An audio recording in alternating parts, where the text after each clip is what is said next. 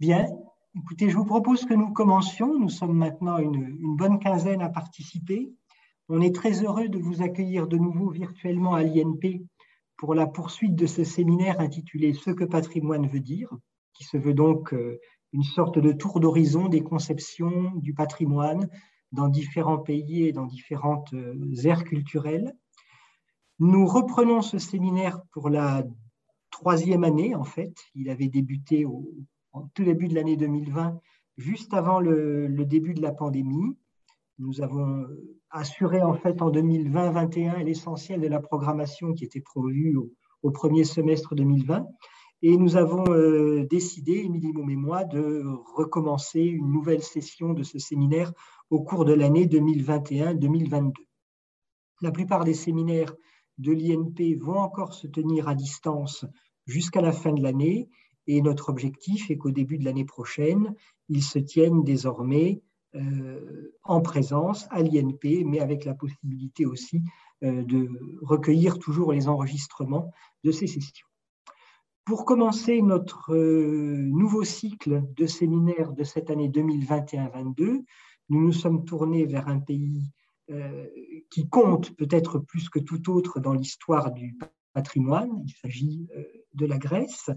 Et c'est avec grand plaisir que nous accueillons pour la session d'aujourd'hui euh, deux collègues euh, grecs euh, que nous avons vraiment l'honneur de, recevoir dans notre séminaire, dans notre salle virtuelle. Tout d'abord, Maria Xenigarezou, qui est docteur en archéologie. Vous êtes chef du département des Archives nationales du patrimoine et du cadastre archéologique au ministère hellénique de la culture.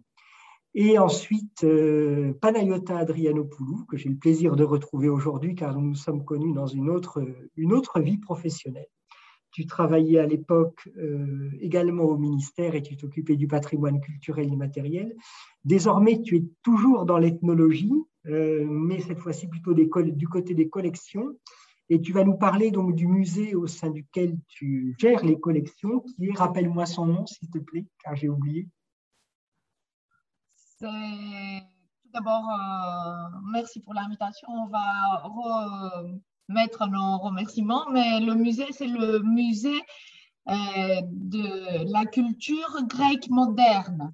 Euh, c'est rebaptisé récemment, c'est le vieux et assez connu en France musée d'art populaire grec.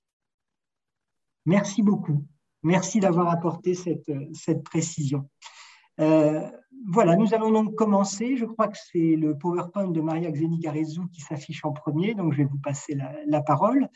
Euh, pour les personnes qui suivent le séminaire, je vous demanderai de bien vouloir poser vos questions euh, sur le fil de discussion afin qu'elles puissent être recueillies à la fin. Pour ma part, je devrais malheureusement vous quitter probablement vers 15h15 à peu près parce que je suis pris par un autre rendez-vous. C'est donc avec beaucoup de tristesse que je ne pourrai pas rester pour la deuxième partie du, séminaire. Et donc, sans plus attendre, je vous passe la parole, Marie-Exélie. Merci. Bonjour, merci beaucoup pour l'invitation. Je suis ravie de vous retrouver depuis Athènes pluvieux. Euh, l'invitation de parler à propos du patrimoine m'a plongé dans une multitude de questions, car euh, le mot patrimoine évoque euh, plein de notions excusez-moi. Alors là, j'ai un problème. Ça marchait avant. Ça y est, ça avancé là. Voilà, merci. Excusez-moi. Alors, euh, ce que le patrimoine veut dire en Grèce, mais pour qui en Grèce? Pour l'administration, le ministère de la Culture et des Sports dont je fais partie, les experts, euh, les politiciens, les sociétés, et quand? Le 19e, le 20e, le 21e, patrimoine au singulier ou patrimoine au pluriel? Et puis, je dois tout de suite vous dire que je ne vais pas m'occuper des archives et des bibliothèques, ni, euh, de la question des archives audiovisuelles, car elles font pas partie euh, des compétences du ministère de la Culture. Alors, euh, le plan de la présentation est le suivant. Je vais commencer par une mise en perspective, perspective historique. Je vais continuer par analyser, présenter plutôt les définitions successives dans la législation grecque, l'enrichissement de la notion du patrimoine et de sa protection. Je vais euh, analyser plus longuement la loi en vigueur et puis je vais cerner les questions euh, euh, par les enquêtes de public, présenter, si j'ose dire, qu'en pensent les Grecs de tout ça. Commençons par la mise en perspective historique. Tout commence par la carte de Grèce de Rigas Wellenstein-Lys euh, pendant l'âge des Lumières, sous l'influence des Lumières françaises. Euh, un marchand grec euh, prépare la Révolution et conçoit une carte géographique pour préparer le soulèvement contre l'Empire ottoman. Au cœur de cette carte se trouve l'histoire grecque antique et s'inscrit dans un projet de constitution d'un État hellénique qui se forme par la transformation d'un immense espace balkanique en territoire hellénique par le détour du passé et le recours à l'Antiquité glorieuse. Il y a deux concepts de base, la continuité et l'unité. Euh, la création d'un patrimoine collectif, car vous voyez, il y a les lieux de commémoration, les plans et images de villes antiques et la mythologie grecque sur la cartouche. Et pourquoi tout ça? Parce que tout simplement, les antiquités étaient les seuls symboles prêts à l'emploi que le nouvel État pouvait utiliser. Donc, euh, depuis le 19e siècle, le discours patrimonial est lié à la construction de l'identité nationale, la création de l'État-nation, à la légitimation du nouvel État dû à la place de que l'Antiquité occupait dans l'imaginaire européen depuis la Renaissance, la nécessité d'éduquer la nation, l'épanouissement du goût à la grecque, et du goût néoclassique, le développement de l'archéologie grecque, l'instrumentalisation de l'Antiquité par les régimes, surtout du XXe siècle, l'essor du tourisme culturel et la mission de démocratisation, surtout euh, au siècle courant. Commençons par le discours national et l'ancrage patriotique. Pendant la guerre de l'indépendance, le général Macrianis, une figure de la guerre de l'indépendance, s'adresse aux, soldats qui veulent vendre deux statues à des étrangers. Et il leur dit que même si l'on vous paye 10 000 thalers, n'acceptez pas qu'elle quitte notre sol. C'est pour elle que nous nous sommes battus. Donc, par la suite, en 1827, l'Assemblée nationale décide l'interdiction de l'exportation des antiquités recherchées alors par les voyageurs étrangers et met en œuvre les premières initiatives de sauvegarde contre le vandalisme des monuments antiques. Le patrimoine archéologique devient une affaire nationale et il y reste ainsi jusqu'à nos jours. Naturellement, il y a toujours la dimension sacrée euh, la circulaire de 1899 pour l'emploi de la loi archéologique euh, nous apprend que nous, Hélènes, devons en grande partie notre indépendance en nom glorieux et en monument d'art immortel que nous avons hérité de nos anciens ancêtres. Et de même que nous avons le devoir de tout mettre en œuvre à tout moment pour nous montrer dignes du nom que nous portons. De même, il y a un devoir sacré qui nous incombe à tous de considérer comme des héritages sacrés et de sauvegarder les antiquités si nous voulons prouver au monde civilisé que c'est à juste titre que nous sommes devenus un État indépendant et que nous sommes justement appelés Hélènes. Donc, euh, la ville d'Athènes a son rocher sacré.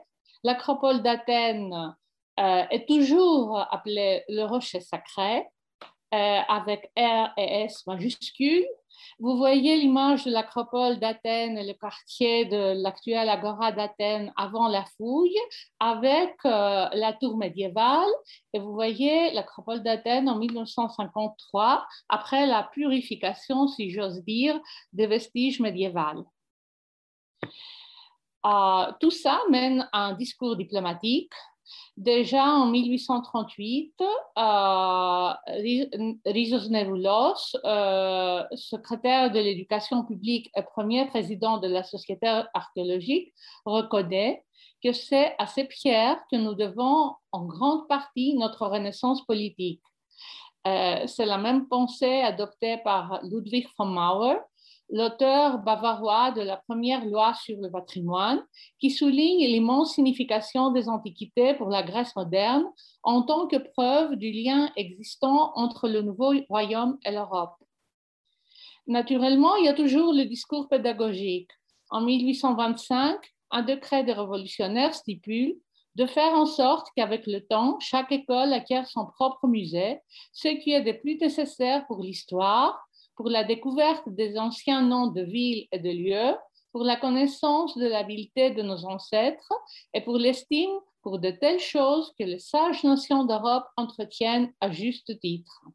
Donc, en 1829, euh, le premier gouverneur Capodistria crée un musée central sur la première capitale et le musée se trouve en même complexe de bâtiments euh, avec euh, l'orphelinat, l'imprimerie nationale, la bibliothèque nationale, le conservatoire national et la première école technique, ce qui est assez important quand même. Il y a, parallèlement, il y a un discours esthétique. Euh, Athènes est une capitale néoclassique vous voyez le siège de l'Université d'Athènes, un bâtiment officiel, et puis vous voyez un bâtiment à usage commercial euh, dans la rue euh, commerciale d'Athènes, la rue Hermont, et une humble demeure au quartier d'Exalchia. Euh, le néoclassicisme se termine très, très tard, ça, ça commence au 19e et ça finit au 20e siècle, au début du 20e. Et il y a surtout un discours scientifique.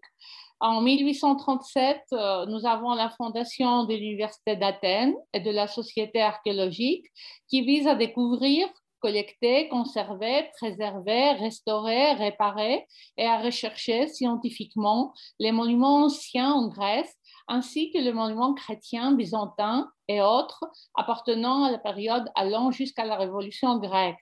Euh, la pratique a été différente. Euh, la société archéologique a été une institution anticommune, je pourrais dire, mais quand même, euh, c'est l'institution scientifique, peut-être l'institution scientifique la plus importante au nouvel État.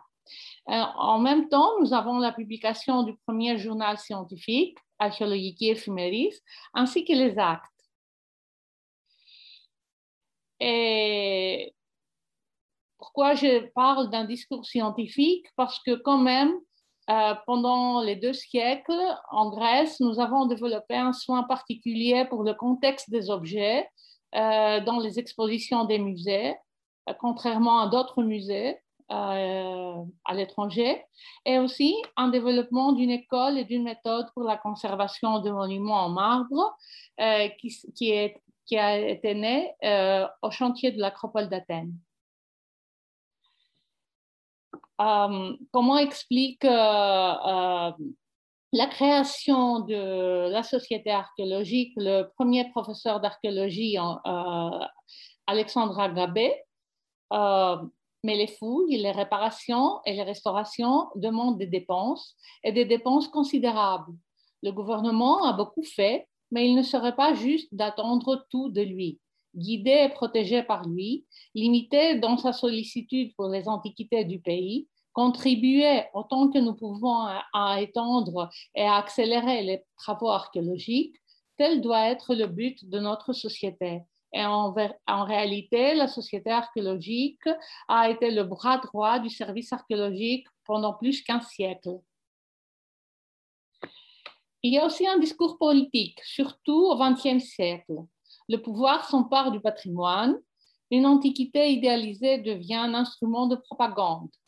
En parallèle, nous constatons un tournant vers le peuple, entre guillemets toujours, et l'encouragement des arts populaires et du folklore, surtout pendant des dictatures entre, les deux guerres et la plus récente dictature des colonels.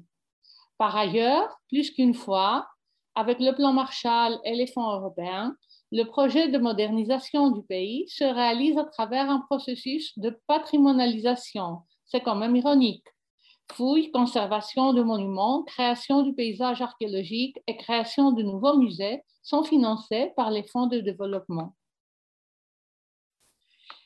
Et finalement, nous avons le discours économique. Déjà, en 1899, une circulaire du ministère nous dit que les Antiquités feront de la Grèce un objet de pèlerinage pour tous les peuples civilisés et se révéleront ainsi une source de richesse pour notre pays. Et après la Deuxième Guerre mondiale, dans un pays ravagé, euh, les rapports faits dans le plan, au cadre du plan Marshall nous témoignent que nous constatons une demande internationale et unanime pour la réouverture des musées, car il est bien connu que les antiquités grecques sont un facteur important pour le développement touristique. Nous nous attendons à des revenus considérables dus à l'augmentation des visiteurs. Les antiquités ne sont inférieures à aucun autre secteur économique. Nous avons là un grand programme de conservation de sites de monuments, de refondation de musées, ainsi que de tournage de films américains en Grèce. Et finalement, nous avons le discours social du 21e siècle. Euh, c'est un discours qui se présente pour la première fois euh, euh, dans la loi en vigueur mais en même temps, c'est un discours à réinventer parce qu'on ne fait jamais assez, mais aussi à rééquilibrer parce que euh, en même temps, tout n'est pas lié au social. C'est une grande question à débattre. On pouvait peut-être en discuter à la fin euh, du séminaire. Passons aux définitions successives à l'enrichissement de la notion du patrimoine et de sa protection euh, par les lois grecques et aussi par les conventions du Conseil de l'Europe et de l'UNESCO que l'État grec a ratifiées. La première loi de 1834 sur les collections scientifiques, technologiques, et sur la découverte et la conservation des antiquités et l'usage de celles-ci euh, est publiée sous est, écrite sous l'influence bavaroise est celle de la réglementation de l'État pontifical de Rome de 1820. Nous apprenons que toutes les antiquités à l'intérieur de la Grèce, en tant qu'œuvre des ancêtres du peuple hellénique, sont considérées comme domaine national de tous les Grecs en général. Le mot patrimoine n'est pas mentionné, mais l'évocation est claire. Le patrimoine du peuple hellénique, c'est les antiquités. Celles-ci sont strictement protégées par le service archéologique fondé en 1833. Depuis, le statut privilégié des antiquités ainsi que la propriété de l'État, ceci est très important, forment la trame de la législation et des politiques patrimoniales. Le champ chronologique s'étend jusqu'à l'époque la plus ancienne de la chrétienté et il y a aussi des provisions pour les musées et pas seulement les musées archéologiques. Voyez ici la manière d'exposer les antiquités byzantines euh, ils avaient bâti un mur de sculptures et maintenant, naturellement, toutes ces, ces, sculptures sont exposées au musée, au musée byzantin chrétien. En 1838, le roi Otto décrète la préservation de tous les restes médiévaux de la ville d'Athènes, byzantins, vénitiens et turcs, même s'ils se mêlent aux antiquités grecques et romaines, afin de varier les curiosités de la capitale. Par la suite, la loi de 1899 étend le champ d'application euh, jusqu'en 1453. C'est la date de la chute de Constantinople. C'est une date très importante pour l'histoire grecque, incluant ainsi une partie des biens datant de l'hellénisme médiéval. La même loi instaure la propriété exclusive de l'État sur les antiquités, meubles et immeubles trouvés en Grèce, y compris dans les terrains privés. C'est une grande différence par rapport euh, à d'autres pays européens dans la même période. Euh, les mêmes idées, on les, on les, rencontre de nouveau sur la codification de 1932 qui a été en vigueur jusqu'en 2002. Entre-temps, euh, nous avons la publication d'une édition monumentale, l'histoire de la nation hellène des temps les plus anciens jusqu'à nos jours. Euh, l'historien Constantin Parikopoulos établit la continuité de l'hellénisme à travers les siècles, de l'Antiquité au XIXe siècle, en passant par Byzance et l'occupation ottomane. En fait, il opère une synthèse assez délicate de l'élément hellénique et de l'élément chrétien orthodoxe. C'est le moment romantique qui consacre l'établissement des normes patrimoniales valables jusqu'à aujourd'hui, la Grèce antique, l'Empire byzantin, la Grèce moderne, et le patrimoine devient un instrument d'unification et d'homogénéisation de la nation. Vous voyez euh, le musée national d'Athènes inauguré dans les années 1880. Par la suite, nous passons au XXe siècle avec la fondation du musée byzantin et chrétien. Vous voyez une nette, euh, un, retard né euh, puisque l'Antiquité grecque est déjà étudiée, exposée au XIXe siècle, mais on attend le XXe pour étudier et, exposer systématiquement l'Antiquité euh, byzantine et chrétienne. Euh, ceci est dû aussi à l'agrandissement de l'État grec vers le nord avec l'acquisition des régions de Thessalie, l'Épire et la Macédoine, euh, des régions très riches d'un héritage byzantin et post-byzantin. Et dans le même temps, euh, nous avons aussi la création du musée des arts décoratifs, mais c'est les arts décoratifs, c'est pas l'ethnographie, c'est pas l'ethnologie. Panayota va nous parler de tout ça, j'espère, plus longuement. On arrive dans les années 50 et encore le patrimoine moderne n'est pas protégé. On a donc la publication d'un acte euh, qui étend le champ de protection de, en monument datant après 1830. 1830, c'est la date de fondation de l'État grec. Et ces monuments-là sont caractérisés comme modernes ou récents selon un acte de classement.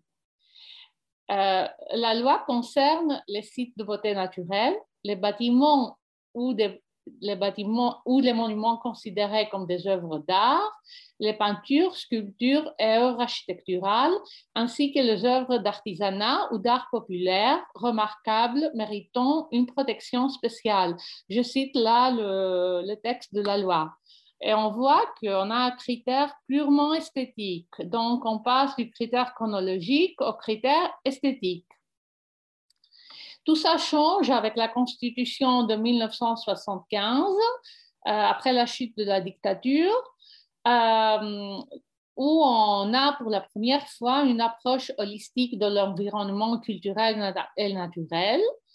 Euh, l'article a été remanié, mais quand même stipule que l'État est obligé de prendre les mesures spéciales préventives ou répressives pour protéger l'environnement conformément au principe de durabilité. Ça, c'est un ajout des années 2000. Les monuments et les sites et les éléments traditionnels sont placés sous la protection de l'État.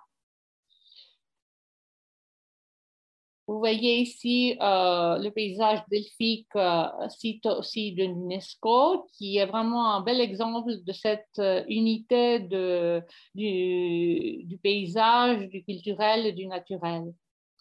Et on arrive à la loi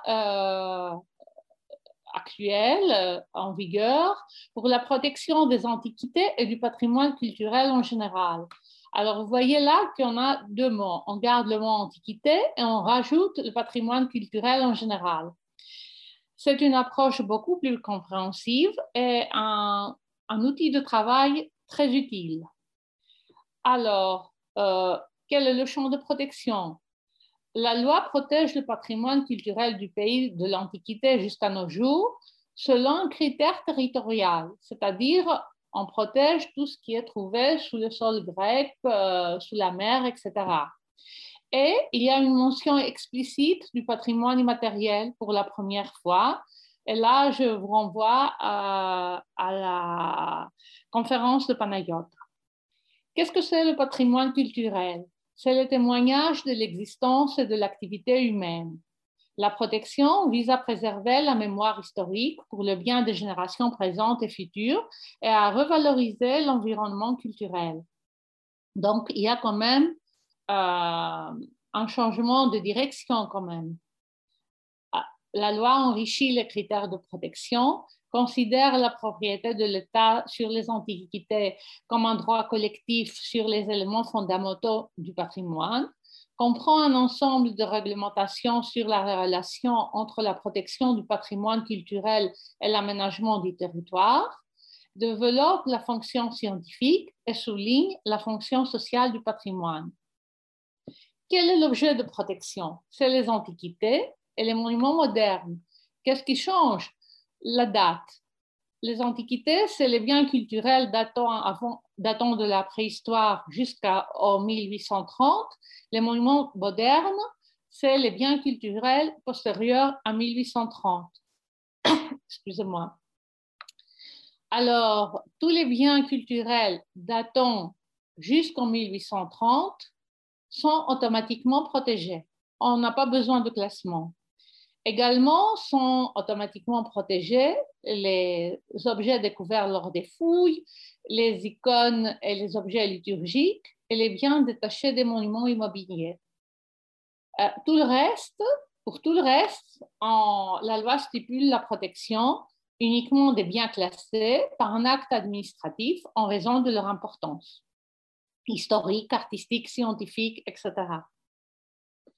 Le contenu du terme patrimoine, je pense que c'est partout pareil. C'est les monuments isolés comme témoignage matériel, les sites archéologiques, y compris les sites subaquatiques, c'est les espaces contenant les monuments. Et les sites historiques, là, il y a la différence, euh, il y a la date euh, limite de 1830. Site archéologique, c'est avant 1830, site historique, c'est après 1830. Ce qui est important, c'est que la loi stipule la préservation du contexte des abords des monuments et la création des zones de protection autour ou à l'intérieur des sites afin de protéger leur intégrité. Et là, le ministère est très strict. Vous voyez là euh, notre euh, système informatique euh, et notre site sur le patrimoine immobilier. C'est le site du service où je travaille, l'inventaire général, et le, site sur le patrimoine immobilier. Vous voyez, on a des livres, on a les, le patrimoine néo-hellénique, on a les antiquités, il y a tout. Néanmoins, euh, la nouvelle, loi se caractérise par la place prépondérante des antiquités. Comme je l'ai déjà mentionné, son titre emploie les deux termes antiquité et patrimoine à titre, complémentaire. Par ailleurs, presque tout est considéré comme antiquité.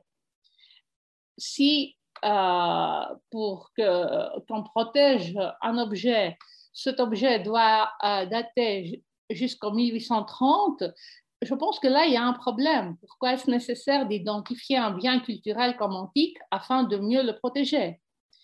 Et, et puis, qu'est-ce que tout ça nous dit de la société grecque? Et dans la pratique, on constate des carences du système de protection en ce qui concerne le patrimoine architectural moderne. Euh, il y a aussi deux systèmes de protection parallèles celui du ministère de la Culture et celui du ministère de l'Environnement. Ceci est un problème qu'on n'a pas encore résolu. On voit bien qu'il y a une relation difficile entre la notion de la protection et celle de la création d'un patrimoine contemporain, d'un nouveau patrimoine.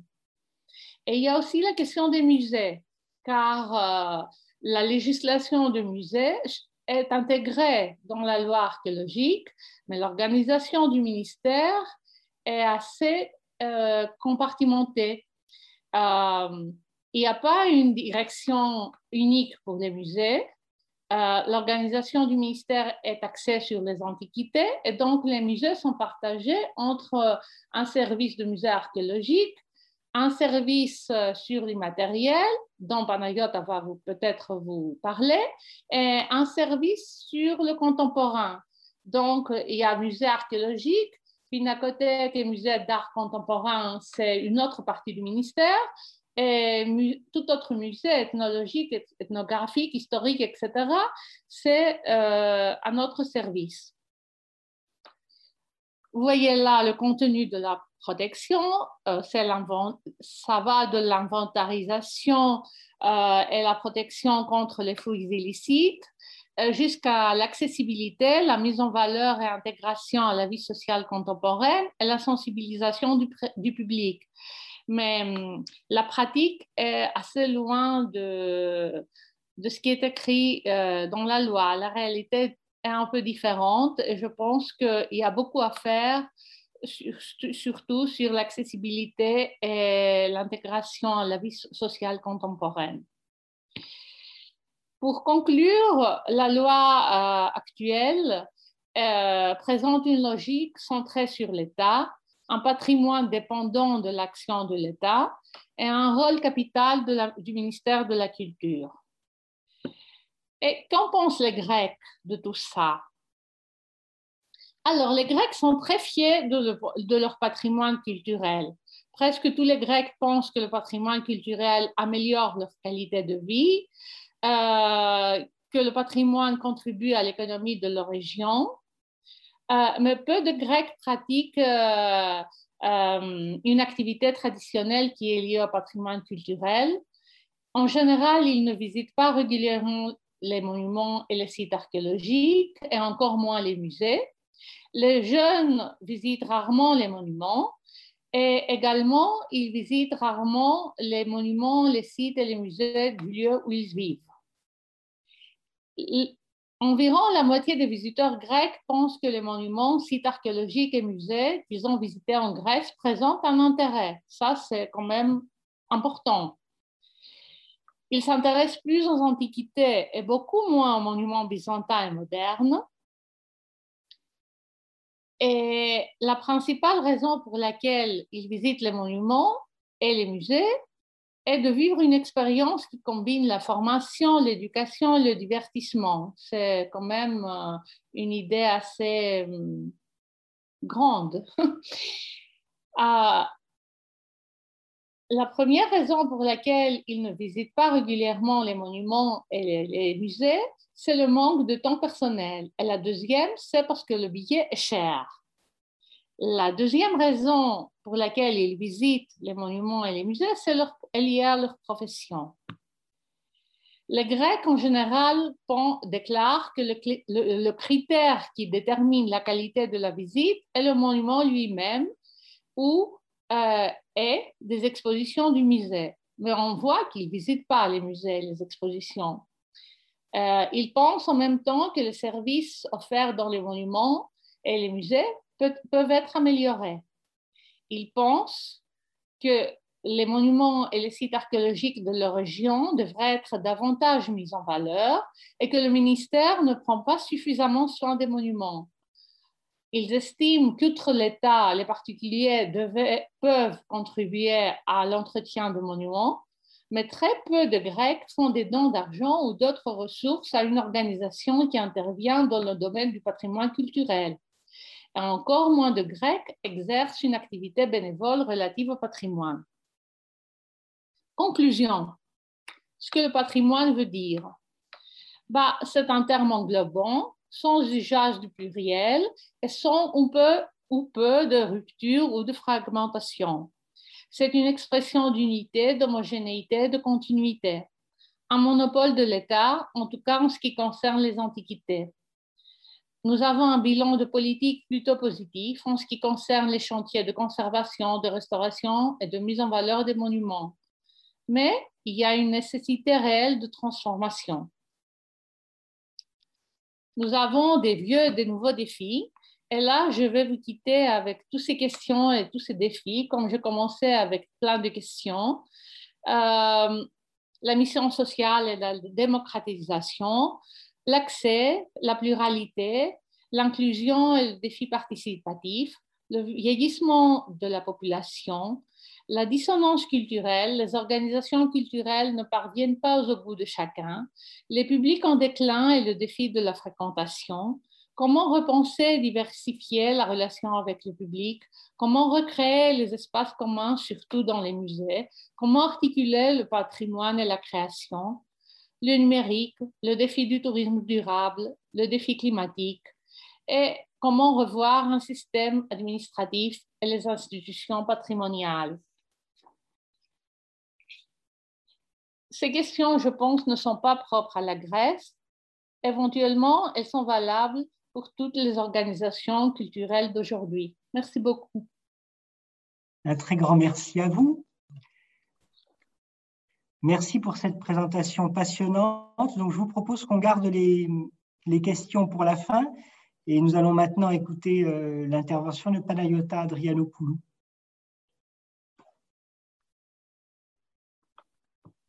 Euh, tout d'abord, encore, euh, je remets mes remerciements sincères euh, pour l'invitation. Un grand honneur et une encore plus grande joie de me retrouver avec Monsieur Autant, que je connaissais, avec qui je travaillais, ça fait déjà cinq ans.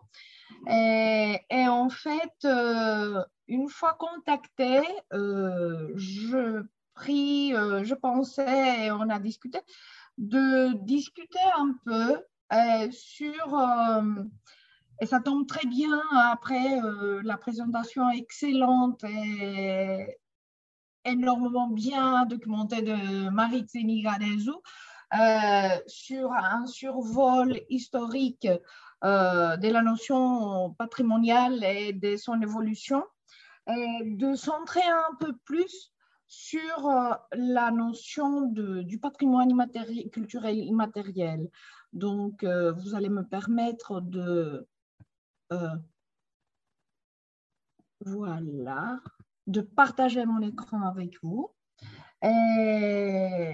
Donc, le patrimoine culturel immatériel in vivo est ou in vitro des politiques nationaux pour la sauvegarde du patrimoine culturel immatériel en Grèce et le rôle des musées ethnologiques pour la plupart, car maintenant, je me trouve travailler dans le musée, comme on avait dit euh, avant ma présentation, au musée euh, de la culture grecque moderne, le musée en fait national euh, ethnologique qui s'évolue constamment on y reviendra. Euh, ma présentation, ça va être axé en trois grandes parties. Tout d'abord, les politiques culturelles en Grèce, telles structurées par rapport au patrimoine culturel immatériel, en fait, par rapport au patrimoine ethnologique et à la culture populaire, euh, telle révalorisée euh, par l'adoption et l'institutionnalisation du terme euh, patrimoine culturel immatériel. Et puis, on va parler à la vivacité de la culture populaire euh, et à l'interaction entre culturelle, culture immatérielle et matérialité lors des musées ethnologiques. Et Madame Rarezo, tout à l'heure, euh, nous a énormément bien euh, analysé l'évolution au fil du temps de la notion patrimoniale et, des politiques culturelles qui sont formées lors des conjonctures historiques et socio-économiques diverses, qui tracent en même temps les grandes lignes de la gestion patrimoniale et des questions identitaires. La Grèce n'a pas fait l'exception. Depuis euh, la, le soulèvement pour euh, son indépendance du Zygodomon, euh, l'Antiquité glorieuse a, a, constitué un souci primordial pour l'État euh, centrale grecque, avec des résultats remarquables au niveau administratif et législatif, extrêmement bien analysés tout à l'heure et assez connus euh, au niveau académique aussi bien que législatif et administratif.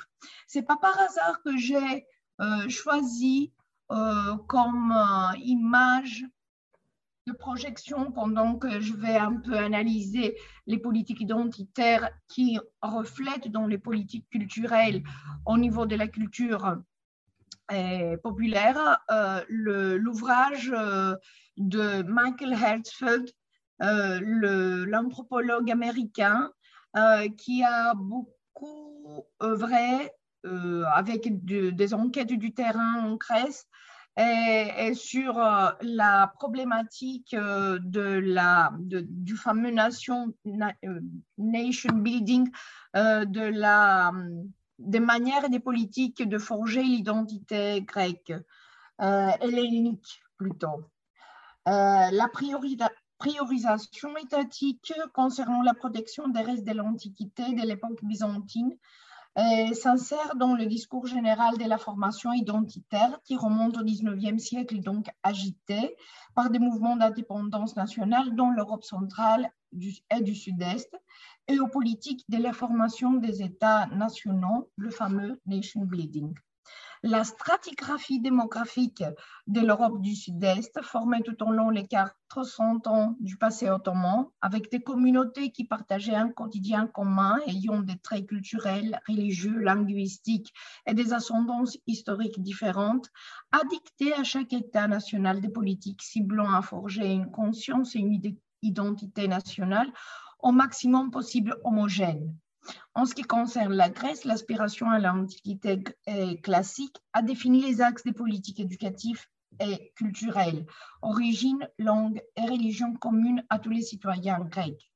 Pour prouver la continuité ininterrompue malgré les 400 ans d'asservissement ottoman, la discipline de la laographie s'établit en 1909 en tant que discipline nationale systématisée à l'instar du Volkskunde allemand romantique, c'est-à-dire étude de monuments oraux et de mœurs et coutumes du peuple. De près, pendant l'entre-deux-guerres, apparaît le courant intellectuel des milieux bourgeois qui voit en l'art populaire les motifs, les symboles, les techniques et les savoir-faire survécus de l'époque classique et adaptés à et par le capteur populaire. Le patrimoine ethnologique en Grèce, c'est-à-dire le patrimoine culturel quotidien, oral et matériel des populations provinciales, montagnardes, aussi bien qu'insulaires jusqu'aux années 50, pour l'État grec était protégé en tant que culture populaire par des établissements publics, des musées aussi bien que des services au sein des ministères de l'éducation au début, puis de la culture. En 1918, inséré dans le climat idéologique de l'entre-deux-guerres, est fondé au sein du ministère de l'Éducation le Musée national de la culture grecque moderne, nommé à cette époque-là Musée des arts décoratifs. Et depuis 1959 jusqu'au 2018, Musée d'art populaire grec. La première centenaire du musée a été plutôt centrée à la collecte, restauration et exposition d'objets quotidiens et rituels de l'artisanat, de la broderie, de la menuiserie, de l'orfèvrerie, des costumes traditionnels, d'outils, visant plutôt à la mise en valeur de l'art populaire dans le climat de l'art décoratif en tant que descendant du grand art classique et byzantin. Pareil, en 1970, le musée ethnologique de Macédoine et Thrace s'établit à Salonique comme fondation publique sous la tutelle du ministère de la Culture. Après la Deuxième Guerre mondiale, les musées et les collections ethnologiques municipales se propagent dans tous les pays, mais déjà à cette époque-là, donc euh, des années 70, c'est marqué la déculpabilisation de l'identité locale qui se trouve dorénavant complémentaire à la nationale. C'est une question qu'on abordera plus tard également. Le statut de protection législative du patrimoine moderne, car tel est défini chronologiquement le patrimoine monumental, architectural et, immobilier à partir de 1830, ne va pas de soi. Le fait que ces pièces de patrimoine ont, dans la plupart des cas, un propriétaire connu, qu'il soit une entité légale, publique ou privée, ou un individu, rend le paysage de protection compliqué. L'État, à travers le ministère de la Culture, assume la responsabilité de protection de toute trace patrimoniale moderne, classée en tant que monument sous décret ministériel suite à l'admission d'une documentation propice par le Conseil central des monuments modernes composé d'experts de diverses disciplines. La classification des biens culturels modernes se fait au titre, comme Madame Garezou nous a dit tout à l'heure, au titre de leur valeur historique, ethnologique, culturelle, artistique et scientifique à partir de 2002 et de la loi euh, qu'on a, qui est encore, encore et toujours à vigueur et qui est je suis tout à fait d'accord, un instrument extrêmement utile. Euh, jusqu'à 2002, on n'attribuait pas à la culture populaire et traditionnelle aucune notion patrimoniale et par la suite, aucune mesure de sauvegarde n'était pas prévue, à l'exception de subventions fragmentaires de musées ethnologiques et ethnographiques et des festivals folkloriques organisés par des associations, associations culturelles. L'année 2003 marque un jalon pour la reconceptualisation du patrimoine ethnologique au niveau international aussi bien que national.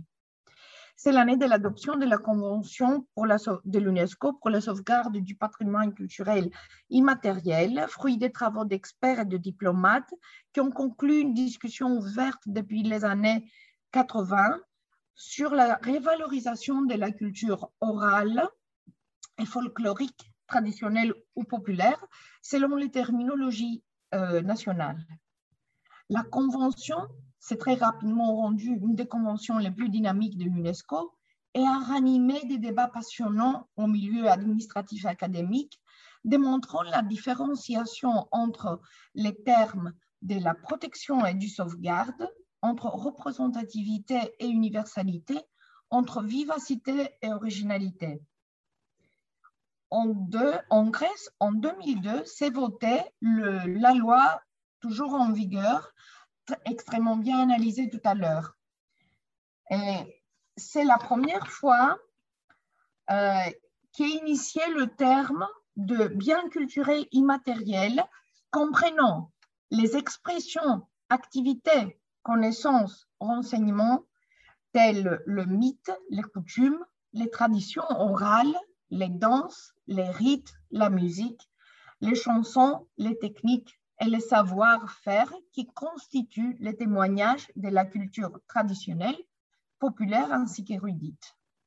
Laissons à part la sous-terminologie entre traditionnel, populaire et érudit, la définition des biens culturels immatériels côtoie la définition du patrimoine culturel immatériel attribuée par la Convention de 2003. Et il se trouve que la loi grecque est ouvertement influencée euh, par la Convention, même avant son adoption officielle, car euh, des officiels du ministère de la Culture suivaient de près les travaux préparatoires du texte définitif de la Convention. À partir de 2003, la direction de la culture populaire se rebaptise en direction du patrimoine grec moderne, comprenant un département sur l'immatériel. En 2006, la Grèce ratifie la convention de l'UNESCO et de suite, cette dernière, traduite en grec, s'insère dans le système légal grec en tant que, loi, c'est la loi 35-21 de 2006.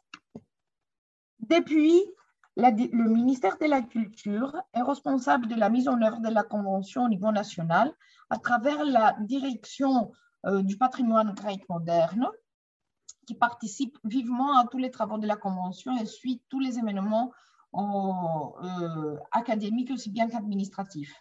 Ayant établi un inventaire national de plus en plus ancré aux communautés concernées, la Grèce a inscrit à la liste représentative et au registre de bons pratiques neuf éléments, organise des séminaires de sensibilisation de la communauté, des communautés euh, dans la périphérie en coopération avec les institutions locales. Et il faut noter ici que l'accélération de la mise en œuvre de la Convention de 2003 en Grèce s'est coïncidé avec la crise économique sévère des années 2011 et 2015. La direction a souligné le potentiel que certaines expressions du patrimoine culturel et matériel, telles l'artisanat, les savoir-faire vernaculaires et agroalimentaires, puissent porter en tant qu'alternative à la crise en renforçant l'économie locale en termes du développement durable, en respectant les principes éthiques concernant l'intégrité des communautés. En parallèle, des programmes éducatifs concernant la sensibilisation vers le PCI se sont organisés et par ailleurs, une grande importance s'est donnée à la documentation visuelle de l'immatériel, acceptant par là la compréhension que les jeunes, surtout, ont à travers la visualisation de, de la théorie. Enfin, la direction a encouragé le dialogue, et ça c'est vraiment très important, avec le milieu scientifique et académique en la matière de l'immatérialité, en établissant une communauté scientifique pour la mise en œuvre de la Convention, et puis en organisant également des écoles estivales en Péloponnèse, accueillant et mettant ensemble autour de la table des étudiants, des professionnels de la culture, des académiques et la communauté locale pour dialoguer sur des questions de valorisation, de gestion et de sauvegarde du patrimoine culturel immatériel. En mars 2021, en pleine pandémie, euh, un appel a, été lancé pour des projets euh, de sauvegarde pour divers domaines euh, du PCI. Et, là, encore une fois, la les opérations consultatives du monde académique est allées de pair avec l'administration. Si tout cela se passe in vitro administratif et législatif, il reste à repérer la situation du patrimoine euh, culturel immatériel et, plutôt de la culture vivante in vivo. La Convention de 2003 et de ses textes de base ont mené à une réévaluation des politiques de patrimonialisation de la culture populaire, pour ne pas dire de la culture populaire elle-même. Les notions de l'authenticité, de l'intégrité, de la fidélité au prototype, nécessairement le plus antique, constituaient auparavant des critères d'éligibilité pour qu'une association culturelle reçoive des subventions pour l'organisation de festivals folkloriques, surtout aux années 60, 80, 90. La mise en scène, la décontextualisation, la canonisation, la perte de l'interaction et de la spontanéité suscitée par la séparation cloisonnée entre danseurs et musiciens et spectateurs constituent des risques à éviter pour ne pas dire des réalités à détourner. La Convention de 2003 visant à résoudre les malentendus ci-dessus a créé, si je me permets, des contradictions embarrassantes telles la notion du patrimoine vivant qui souvent double le terme du patrimoine culturel immatériel. Est-ce possible que quelque chose qui s'hérite soit en même temps vivant, en récréation, transformation et adaptation constante? L'insistance à l'authenticité et l'originalité qui dérive parfois par la notion patrimoniale des monumentales, aussi bien qu'une uniformité imposée par la, à la culture populaire qui excluait les expressions vernaculaires sous critères politisés d'homogénéité linguistique, religieux et culturelle, et qui formait des répertoires d'expressions traditionnelles sélectives et stéréotypées, avait dépaysé la génération des années 70 de la culture vivante de leur lieu d'origine. La culture populaire s'est trouvée reproduite stylisée dans des associations institutionnelles des grands centres urbains notamment en ce qui concerne la danse et la chanson traditionnelle, expression pourtant cruciale pour le renforcement des liens communautaires. Les communautés locales se sont trouvées à maintes reprises isolées de la reproduction vive et de la transformation naturelle de leurs expressions culturelles. Les jeunes n'étaient pas forcément initiés à leurs pratiques par des membres de la famille ou de la communauté les plus âgés, mais plutôt par le prof de la gymnastique à l'école ou le maître de l'association culturelle locale venant de la capitale ou d'autre part, qui transmettait les savoirs, ainsi transformés de mémoire collective en discipline à enseigner. La culture vivante s'est trouvée bloquée de sa fonction organique d'élément constitutif de la conscience collective qui suit les transformations sociales en s'adaptant à ses besoins aspirations et vœux. Depuis 2000, la situation a commencé à changer. Les études académiques et la recherche, surtout des sciences sociales, se sont centrées aux communautés qui continuent à être les porteurs des traditions vivantes en tant que marque identitaire remarquable. Cela a influencé les associations folkloriques et ethnolocales de la capitale, qui dorénavant cherchent à présenter en public les répertoires locaux, parfois d'obsession quasi exotique.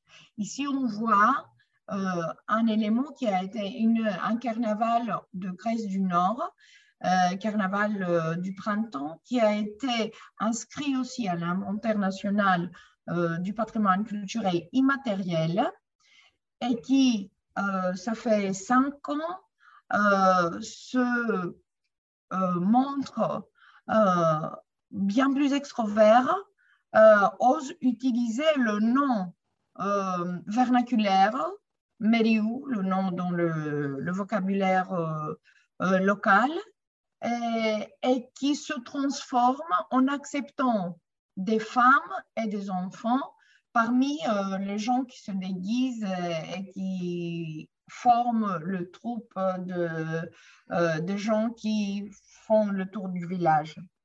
À côté de la recherche académique et, du plan de protection euh, administratif, la vague de la revitalisation de la culture populaire a significativement renouvelé l'intérêt des jeunes envers la culture populaire vivante. Les écoles publiques dans le cadre urbain, les écoles publiques de musique qui depuis les années 90 comprennent à leur curriculum la musique traditionnelle et la multiplication de conservatoires qui ont intégré à leur programme d'études également la musique traditionnelle et les instruments populaires ont joué un rôle important.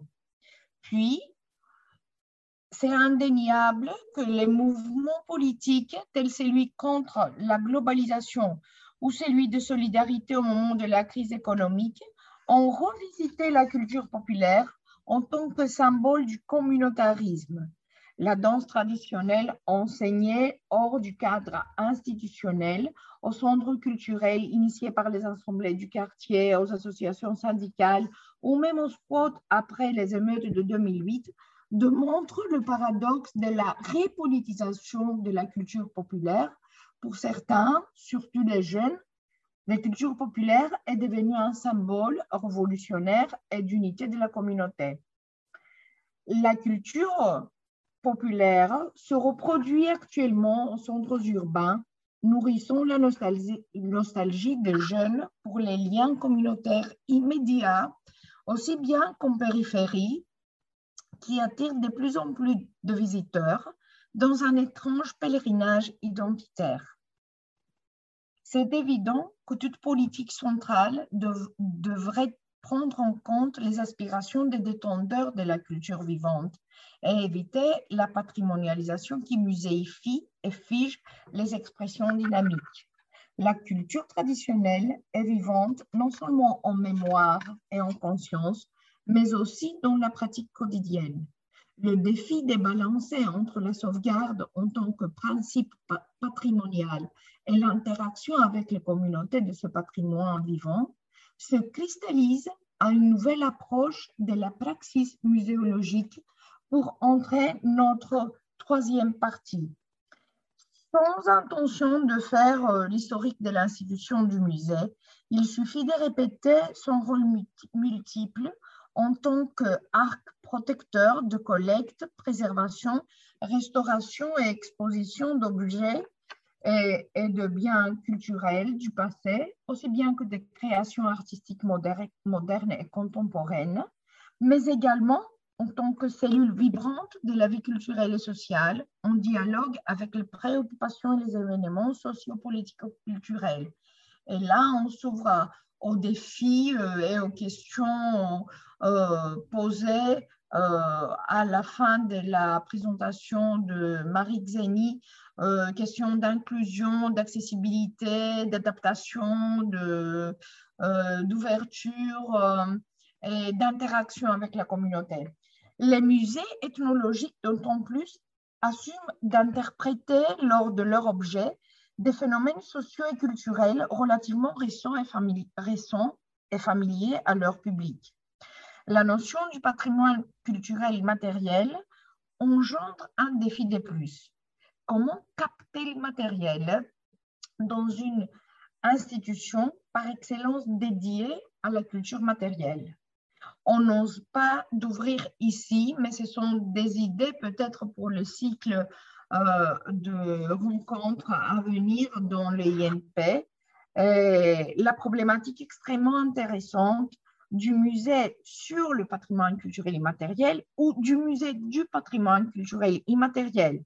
Ici, on va se contenter à visiter trois musées d'orientation ethnologique en Grèce qui discutent l'immatérialité, essayant euh, de la présenter, de présenter in vivo malgré leur vitrine bien aménagée. Il s'agit d'un musée national qui a intégré le PCI dans son programme de rénovation muséologique radicale et de deux musées en périphérie, dont l'un existe bien avant le terme du PCI, même si son agenda d'activité y entre parfaitement, et l'autre est complètement articulé autour de la notion du PCI. Le premier cas, c'est le musée, c'est mon institution de provenance c'est le musée de la culture grecque moderne, le musée national ethnologique à Athènes, d'une histoire centenaire qui a suivi euh, le XXe siècle grec, et reflété à ses collections et à ses stratégies de collection et d'exposition. Du site décoratif des premières années aux expéditions de sauvetage d'objets d'usage quotidien condamnés à l'oubli et à la destruction dès la période de l'après euh, la Deuxième Guerre mondiale. Le musée, depuis les années 2000, a renouvelé son programme muséologique et muséographique visant de mettre en valeur le patrimoine matériel aussi bien qu'immatériel de la Grèce moderne. Et il s'agit euh, en même temps d'un vaste programme de réaménagement urbain euh, en plein centre historique au pied du rocher sacré et, entre l'agora antique et l'agora romain, qui comprend 18 euh, bâtiments. Donc, euh, il s'agit d'un programme d'exposition euh, bien dispersé et qui peut être vu assez indépendamment l'un de l'autre, mais en même temps euh, garde et contribue à l'intégralité de la narration muséologique. Et donc, euh, le nouveau programme muséologique et muséographique centre son importance à la documentation des objets par des témoignages et à la collecte des récits liés aux objets, dressons de cette manière une nouvelle biographie des objets. L'oralité devient par conséquence non seulement une méthode de documentation et d'interprétation, mais elle-même, elle entre dans les collections du musée en tant que complément, complément intégral. En d'autres cas, les objets deviennent l'intermédiaire pour parler des techniques des savoir-faire pré-industriels, des pratiques sociales, des rituels. Les expressions culturelles dites immatérielles n'y sont plus un moyen de visualisation de la fonction sociale d'objets, mais sont discutées per se, de manière indissociable de leurs produits ou compléments matériaux. Le musée de, de la culture grecque moderne vise d'autant plus de collaborer étroitement avec les communautés de provenance d'objets qui se trouvent flattées d'être représentées de manière dynamique dans un musée novateur et qui contribuent, fortement dans la documentation, mais aussi par leur présence à des manifestations parallèles du musée. Ici, vous pouvez voir euh, deux situations in vivo, euh, mais l'une est dans le contexte euh, tout à fait naturel de la communauté. Euh, c'est la communauté de Flaburo en Grèce du Nord, euh, une belle soixantaine kilomètres de Salonique, où il y a des rituels du carnaval de printemps. Et, et en 1919, 2019, cette même communauté a été invitée par le musée à Athènes. On a organisé une parade tout au long les rues autour du rocher sacré de l'Acropole. Donc, on pouvait voir un intéressant échange de patrimoine euh, aux premières vues euh, contradictoires parce qu'on avait vraiment quelque chose d'assez euh, recherché, pour ne pas dire marginalisé, comme la communauté, cette communauté roma de Flaburo qui se promenait autour le symbole de, toute la culture en fait plus qu'hellénique occidentale qu'est le Parthenon. Mais la, euh, la, euh, le décret de chaleur humaine euh, que la communauté a échangé avec les gens du musée, les professionnels du musée, mais aussi avec les gens qui se sont trouvés au musée, au cours du musée, pour les rencontrer et, suivre leurs festivités, la représentation de leurs festivités, fait que on a écarté le danger de folklorisation et on a établi vraiment des liens qui puissent, euh, fructifier le, rapport du musée avec la communauté et ouvrir, ouvrir un débat euh, dans le public plus vaste. On passe maintenant au musée ethnologique de Traces qui est situé vraiment à l'extrémité frontalière nord-est du pays depuis 2002. Et il s'agit d'une entité privée, initiative euh, euh, d'une euh, femme savante et passionnante de, la région qui œuvre pour la sauvegarde de la culture régionale vivante en organisant des expositions temporaires, des programmes éducatifs, mais également et on retient ça, ça, des ateliers de transmission de savoir-faire agroalimentaire et artisanal, telle la broderie, euh, avec euh, les communautés de femmes des villages, euh, des villages voisines, voisins. Et, quand je dis des, des femmes de village, c'est encore plus important parce qu'il s'agit parfois de communautés assez marginalisées et assez isolées. Il s'agit d'un musée qui, à côté de toute autre activité muséale, accorde une importance primordiale à la participation de la communauté locale, non seulement en tant que public, mais surtout en termes de décision, de planification et de déroulement de sa programmation. La notion du PCI euh, n'est pas clairement prononcée nulle part, malgré le fait que sa directrice participe aussi au comité scientifique pour la sauvegarde du PCI euh, dressé et établi par le ministère de la Culture, déclarant ainsi la conviction à l'unité profonde de la culture et de la, de culture et la contestation à la dichotomie artificielle entre matérialité et immatérialité. Ça, c'est cité, euh, c'est lors euh, des discussions avec la directrice du musée ethnologique des traces. Et puis, le troisième cas euh, de musée euh, vient de l'île de Samos. C'est le musée de technique navale et maritime de la mer Égée qui se trouve actuellement à, sa phase finale de son projet muséographique. Et dès le début de l'aventure euh, de la création de ce musée, c'est une période qui date 15 ans plus tard, patrimoine culturel immatériel a été euh, un argument euh, initial et crucial euh, de l'existence de ce musée. Pourquoi? Parce qu'en fait, tout le programme muséologique du musée est, est, articulé tout autour à la sauvegarde et à la transmission de l'art des charpentiers et qui construisaient des barques euh, traditionnelles en bois, en mer Égée. Déjà, pas mal de ces barques sont classées monuments modernes. Une grande question s'ouvre euh, sur euh, leur avenir. Et, le musée va au-delà de et,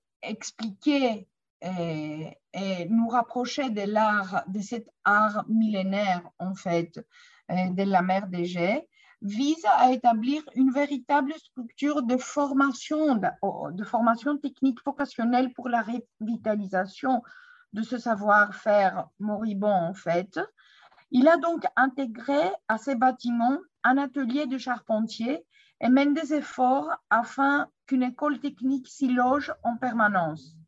On voit donc le souci de préserver la transmission et la dimension dynamique de cette expression immatérielle au-delà des stratégies patrimoniales figées et partiales.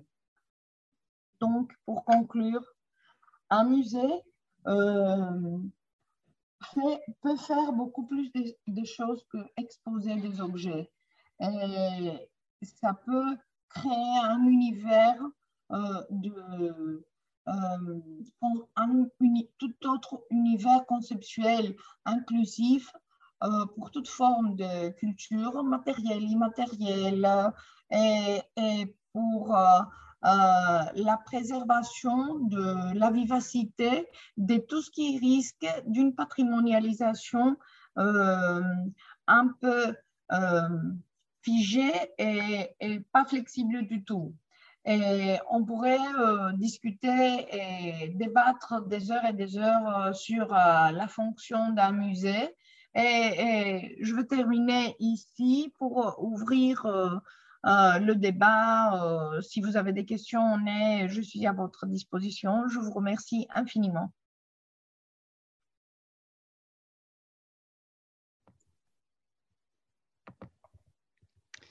Merci, euh, merci beaucoup euh, à toutes les deux. C'était vraiment euh, très, très riche et passionnant. J'imagine qu'il doit y avoir beaucoup de questions.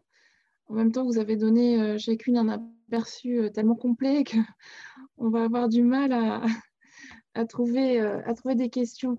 non, c'est très intéressant parce qu'on voit bien tous les enjeux à la fois historiques, politiques aussi, beaucoup, et, sociaux, économiques.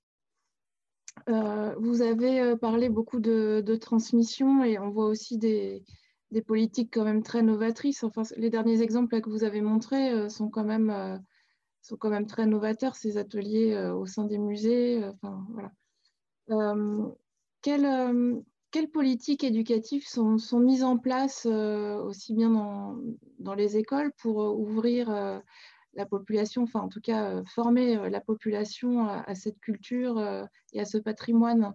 Est-ce qu'il y a une politique particulière qui, est mise en place pour instruire en, histoire de l'art, à une conscience patrimoniale aussi déjà tôt auprès des enfants Est-ce que vous avez quelque chose à l'une ou l'autre?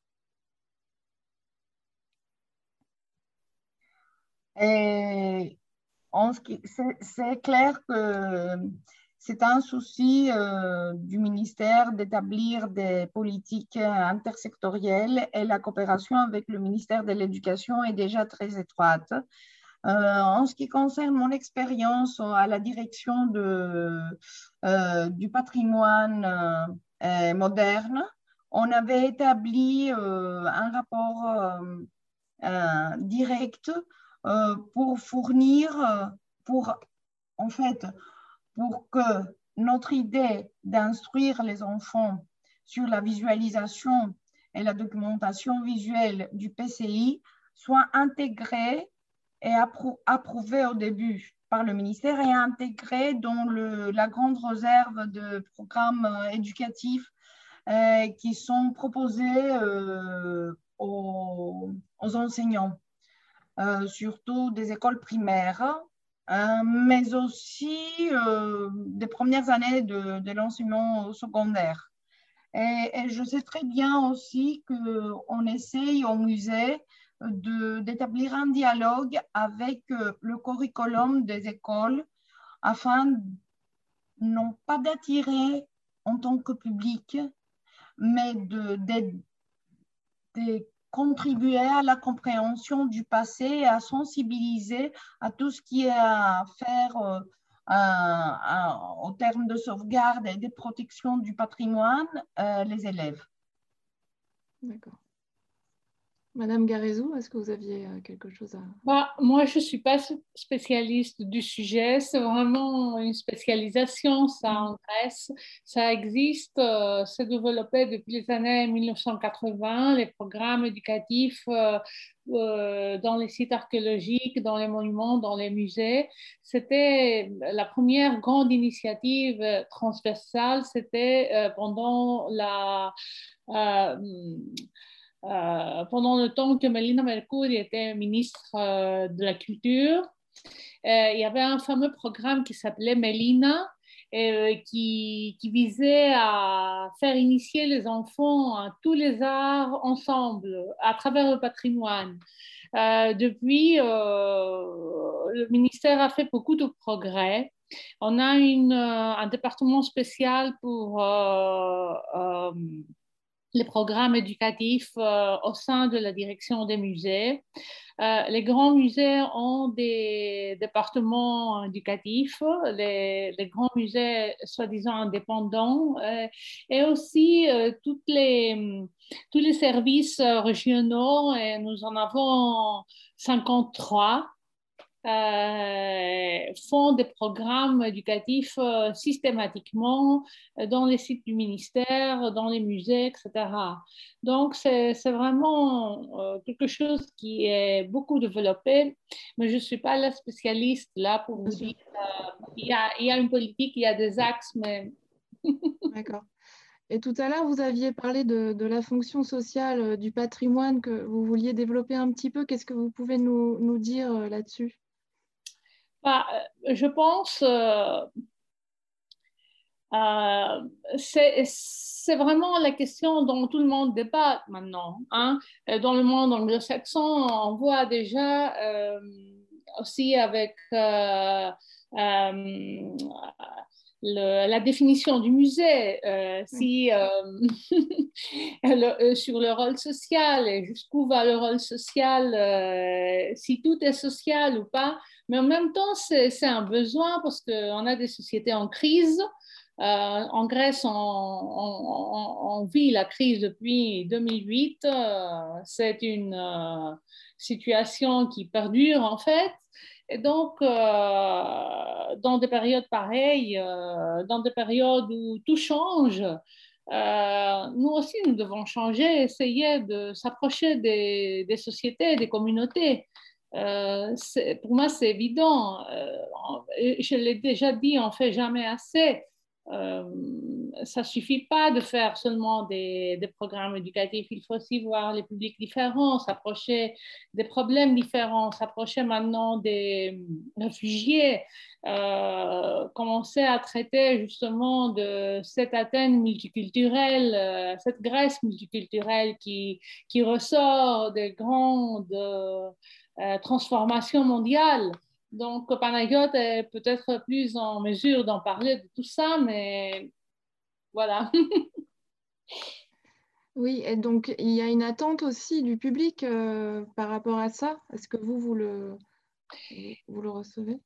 Si on, si on, on, peut interpréter les trouvailles des enquêtes de, public, on voit très bien qu'il y a quand même euh, euh, une, distance entre euh, le ministère de la Culture, euh, l'administration et la société, ou les sociétés plutôt. Donc, on, le voit, les Grecs ne visitent pas, les... on, fait beaucoup d'efforts, mais les résultats ne sont pas toujours là.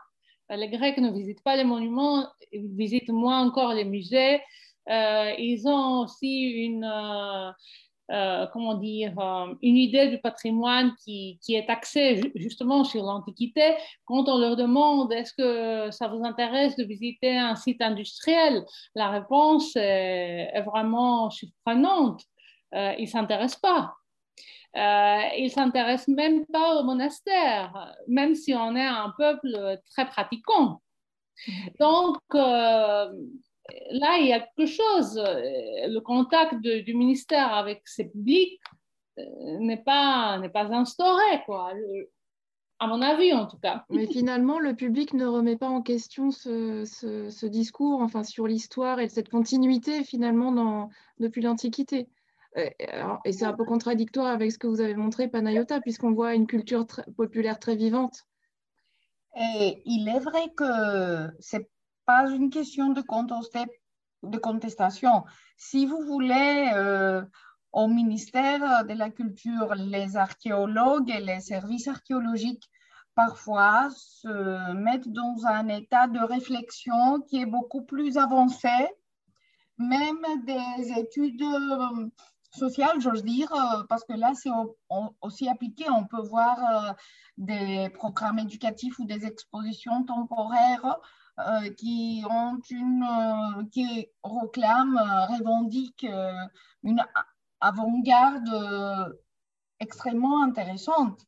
Et donc, moi, je dirais plutôt que c'est pas la faute il ne faut pas se culpabiliser tout le temps qu'on ne fait pas quelque chose de bien au niveau de politique du ministère.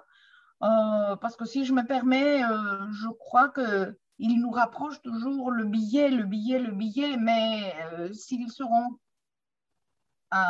au site euh, archéologique euh, à l'étranger, la situation, excusez-moi, hein. je vais dire, on a vraiment un paquet assez attirant, mais c'est plutôt des raisons sociales ou d'évolution sociale qui bloquent la communication avec un public plus vaste. Et il est vrai que là, je vais être complètement d'accord avec euh, euh, Madame Garizou, il faut absolument qu'on s'ouvre euh, hors stéréotype et de penser un peu hors, hors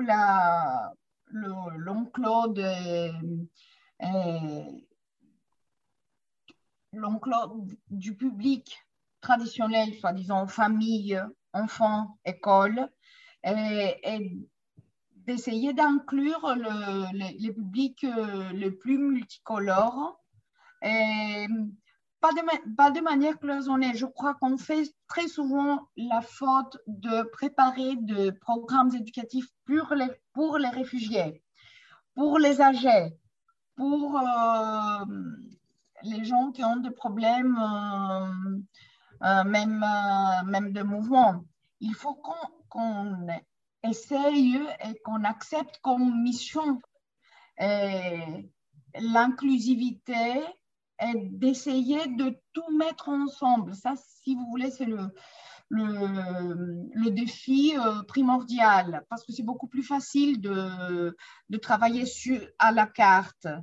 mais si on parle de la fonction d'intégration qui est primordiale à, nos fonctions de, travailleurs dans la culture et le patrimoine. Il faut y songer sérieusement. Maintenant, comment, comment s'arranger avec la vivacité de la culture euh, populaire et de l'immatérialité? Moi, je trouve que la direction de du patrimoine euh, moderne suit de près la, la situation et parfois inspire hein, dans cette euh, direction et pas mal d'associations euh, qui étaient caractérisées de folkloriques et qui finalement sont encouragées à travailler un peu avec le matériel très changeant qu'ils ont et, les résultats sont, euh, sont hallucinants. Merci beaucoup. Alors, je vais quand même redemander s'il y a des questions euh, dans le public. Je n'en vois pas. Je, crois que vos interventions étaient tellement riches que vraiment, euh, on, a eu un aperçu très complet des politiques culturelles et patrimoniales en Grèce. Donc, je vais vous remercier, merci beaucoup et aussi euh, vous féliciter parce que vous parlez extrêmement bien français toutes les deux et c'est très impressionnant. Et euh, je vous remercie beaucoup parce que ça a été euh, une séance très, très riche. J'annonce pour le public notre prochaine séance qui aura lieu au mois de novembre, le 16, et qui portera cette fois sur le Canada et en particulier sur le patrimoine des peuples autochtones au Canada. Voilà.